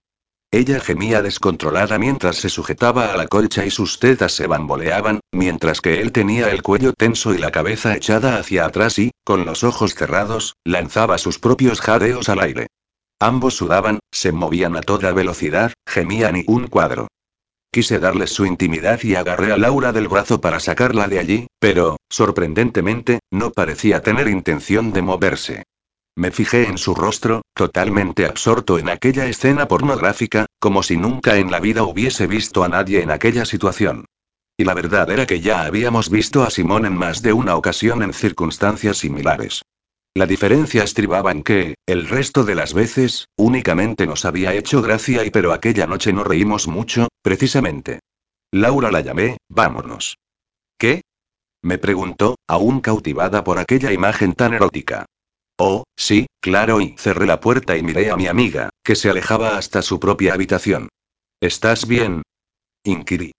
Sí, sí, tranquila. Estoy bien. Cerró y desapareció tras la puerta. Suspiré. Aquella había sido una noche muy extraña. Miré el estropicio del salón, todavía con la fregona por medio y los restos a medio recoger. Pasé de todo y me largué a mi cama. Capítulo 12 Un extraño fin de semana. Como la mayoría de mis sábados, aquel también empezó casi al mediodía. Me levanté de la cama algo mareada y muerta de sed por la resaca, así que, nada más ponerme un chándal, me dirigí a la cocina en busca de un vaso de agua.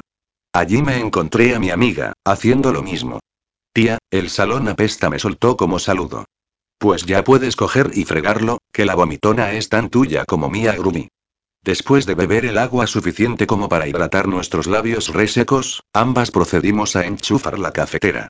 Eran las dos de la tarde y nuestros estómagos comenzaron a rugir. Fue su manera de quejarse por atiborrarlos a alcohol y después con agua. ¿Cómo estás? Le pregunté mientras buscaba una taza en el armario.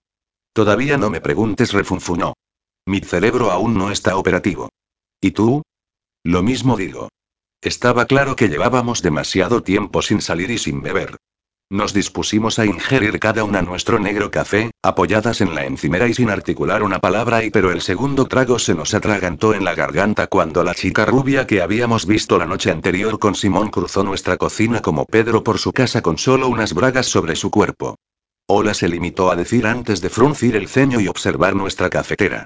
¿Qué buscas? Le dije de forma hostil. ¿Las instrucciones? Sí, vale, reconozco que recién levantada soy un poco borde. Más si estoy de resaca. Y más todavía si se presenta en mi cocina la chupona de Simón. ¿Perdona? contestó ella. Por suerte, parecía medio dormida todavía. Sin embargo, pareció adoptar lucidez muy pronto, porque, tan tranquila, cogió su cápsula y se hizo su café. Y yo, seguía muy borde.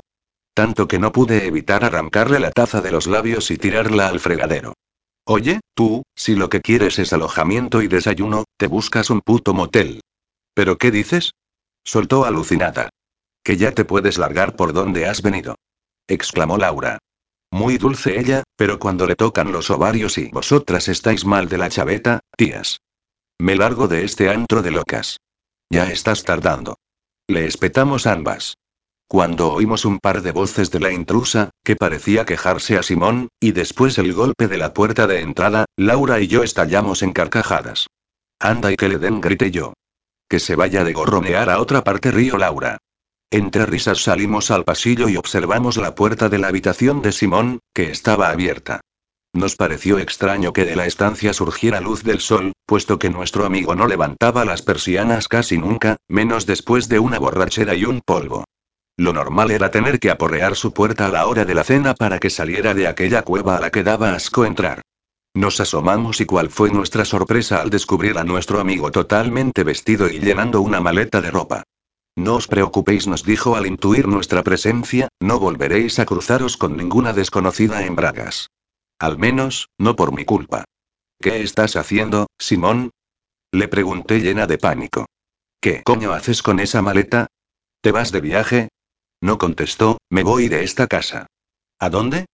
preguntó Laura. Hasta que encuentre algo mejor, me voy a casa de Dani, un compañero de trabajo. ¿Pero por qué? Insistí. Ya va siendo hora de que me vaya, explicó mientras buscaba calcetines en un cajón. Ya no somos unos niños. De verdad, Simón imploré, si es por lo de ayer, perdónanos. Estábamos un poco borrachas y no es por eso, zanjó. Bueno, quizá me hizo abrir los ojos. Nuestras vidas tienen que tomar caminos diferentes ya. ¿Quieres dejar de decir chorradas? Saltó Laura. Vamos, deja esa maleta de una puta vez. De pronto, Simón se giró hacia ella con una expresión en su rostro que nos hizo dar un paso atrás. Daba un poco de miedo. ¿Chorradas? Planteó con los ojos desorbitados. Claro, todo lo que yo digo son chorradas, chorradas, chorradas. Solo digo putas chorradas. A ver, intervine, haya paz. Laura, no lo atosigues. Simón, se te está yendo la olla. No puedes estar hablando en serio. Llevamos viviendo juntos desde los 18 años. ¿Te crees que no lo sé? replicó él. Me fui de una casa donde mi padre me daba con la correa si se me ocurría rebatirle. Donde mi madre me prohibía cerrar la puerta de mi habitación para que no se me ocurriera tocarme porque podía quedarme estéril. Irme a vivir con vosotras fue mi sueño hecho realidad, porque podía ser yo mismo, sin reprimirme. Pero ya no somos esos críos, Rebeca. Tengo que centrarme y pensar en mi trabajo, en mi futuro y vale le respondí, en un afán de convencerlo, te dejaremos más intimidad y no nos volveremos a reír de tu trabajo. Eres un pedazo de ingeniero y no tenemos derecho ahí. No es por eso, Rebeca suspiró, cansado. Fui un pringado durante toda mi infancia, y no dejé de serlo hasta que entré en la universidad, donde me codeé con futuros ingenieros con las mismas aspiraciones que yo. Pero aquí, en mi propia casa, sigo siendo el pesado de Simón. Estás muy equivocado, le chillé, señalándolo con el dedo índice. Laura y yo estamos pasando una racha complicada y quizá estemos más sensibles de la cuenta, pero nada que ver con la película que te estás montando. Déjalo, Rebeca concluyó al tiempo que se giraba de nuevo hacia la maleta. Nos seguiremos viendo de vez en cuando. Un inmenso vacío se instaló en mi pecho. Cerré los puños por la impotencia y me clavé las uñas en las palmas por no poder convencer a mi amigo de que no se marchara y así que supongo que a los dos nos pilló por sorpresa la intervención repentina de Laura.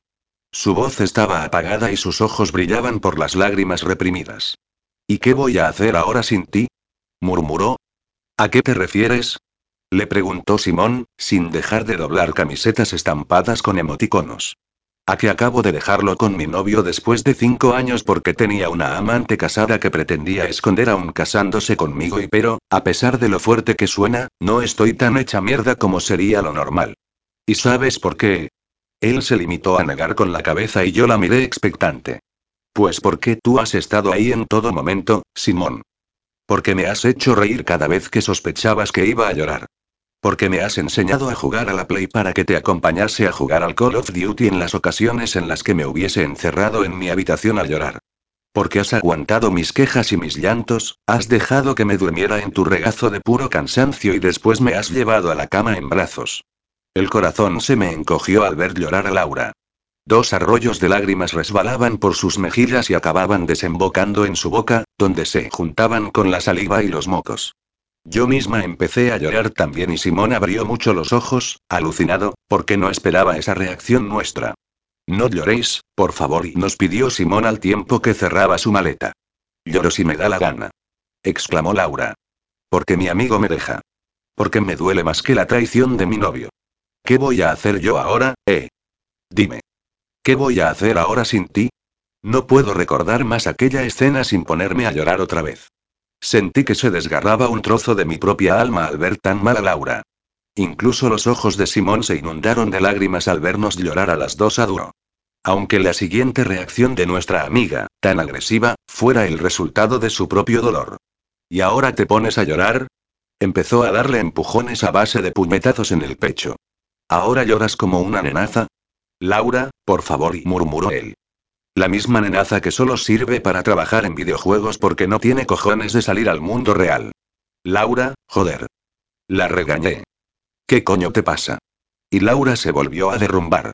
Nos quedó claro que andaba bastante tocada mentalmente. No te vayas, Simón.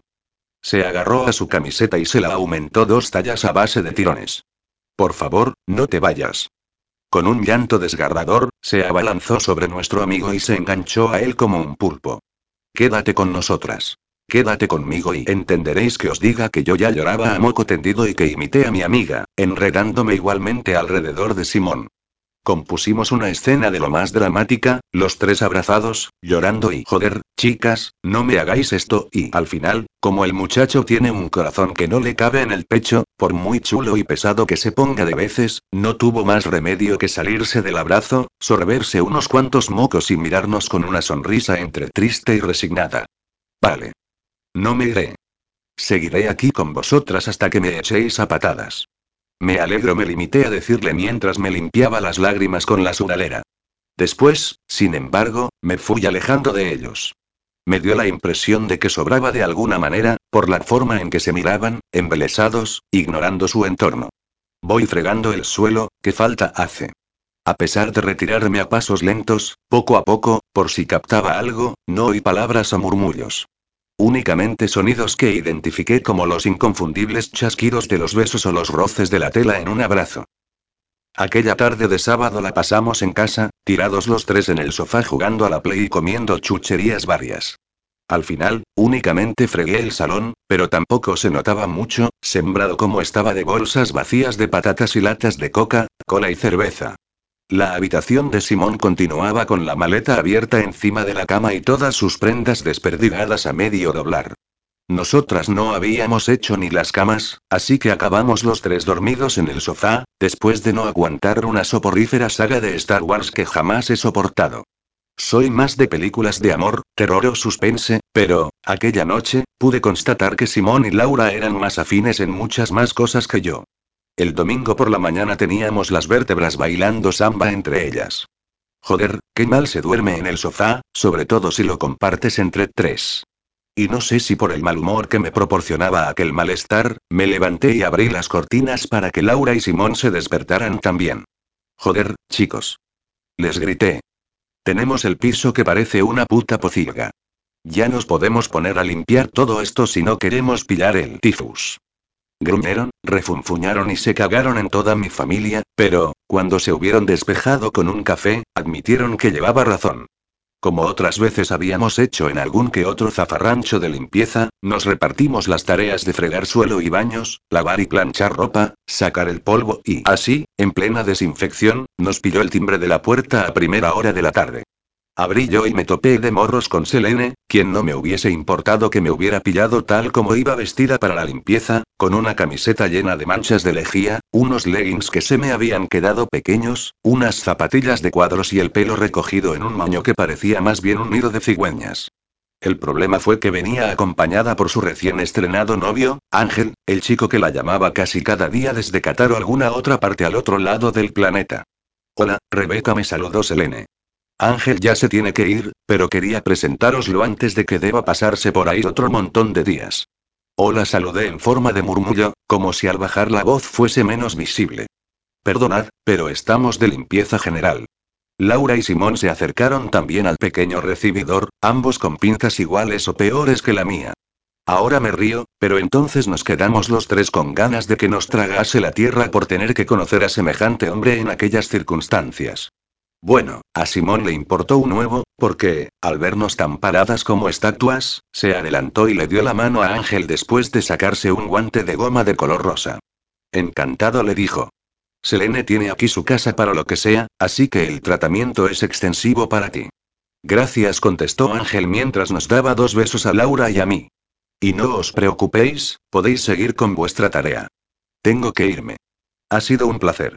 Le dio un beso en los labios a nuestra vecina y se marchó escaleras abajo. Ya había desaparecido al fondo del edificio y aún seguíamos los cuatro allí, como si nos hubiese dado un aire. ¿Vais a decir algo o a dejarme pasar? Preguntó la modelo con una pícara sonrisilla. Lo digo porque no me apetece contaros mi único, alucinante, extraordinario y flipante fin de semana aquí en medio. Los vecinos se podrían escandalizar. Claro, tonta, pasa le propuse, después de reaccionar. Y como para no estar alegados. Mientras que nosotros parecíamos tres feas gárgolas, nuestra vecina se había presentado divina de la muerte. Para colmo, acompañada de su perfecto, joven y atractivo novio. Por suerte, el pobre chico no tuvo que aguantar nuestra visión más allá de un minuto. Ya podrías haber avisado, Maja le recriminé. Tu novio debe de pensar que te relacionas con una panda de pordioseros. Por supuesto que no nos intentó convencer. Ángel es un chico muy sencillo que no se fija en cosas tan superficiales. Claro y refunfuñé. Y ahora dirás que tú llevas puesto el primer trapo que has pillado para estar por casa, ¿no? Señalé su vestido azul, que se ajustaba a su cuerpo como un guante y le marcaba cada curva y cada detalle. Hacía resaltar su preciosa melena negra y sus grandes ojos grises. No lo veía desde hacía semanas, suspiró, así que tenía que dejarle huella. ¿Queréis que os cuente cómo ha sido nuestro reencuentro, o no? Yo voy a jugar una partida al FIFA, refunfuñó Simón. No me apetece para nada escuchar vuestros rollos y amoríos. Dicho esto, se dejó caer en su sillón, se colocó sus cascos y comenzó a darle al mando mientras nosotras ocupábamos el sofá. Ay, Simón lo pinchó Selene. Si yo hablara sobre esos amoríos tuyos tan secretos y... Pero él no se enteró de nada. ¿A qué te refieres? Preguntó Laura, con pinta de no tener ni idea. Miré a Selene a los ojos e intenté hacerle una seña para que entendiera que debía callarse y dejarlo para otro momento. Sonreí para mis adentros por el acierto de la chica, que llevaba tiempo insinuando lo que le pasaba a nuestro amigo. Parece que, como suele pasar, los de fuera se percatan mucho antes que los de dentro de lo que pasa en su propia casa. Voy a traer unas bebidas, propuse, para zanjar el asunto. Y ya puedes empezar a contar cómo ha sido este fin de semana con tu ángel del cielo. Distraje a Laura en el momento que llegué con las latas y nos acomodamos para escuchar la romántica historia de Selene. Si llego a saber en aquel momento la repercusión que tendría en mi vida aquella historia, juro que hubiese cogido a Ángel y le hubiese dado un par de hostias. Pero, precisamente yo, soy la menos indicada para quejarse de las historias de amor imposibles y, Tal y como nos había mostrado varias veces Selene, la comunicación entre ella y aquel chico que se había ganado su corazón se limitaba a ser mediante llamadas y mensajes. Así que, en cuanto él la informó de su hora de llegada al aeropuerto de Barcelona, Selene no dudó en pedir prestado un coche a uno de sus muchos amigos y se presentó allí a esperarlo. Arrastrando su maleta, Ángel, dispuesto a coger un taxi que lo acercase a casa, se encontró con aquella inesperada sorpresa. Selene, la chica que apenas hacía unos días que conocía y que le había hecho replantearse tantas cosas, lo aguardaba apoyada en el capó de un viejo utilitario. Sin dudarlo un segundo, hizo a un lado su maleta y dio varias largas zancadas para acercarse a ella, que le sonreía de una forma tan luminosa que consiguió que aquella luz apagara cada estrella del cielo.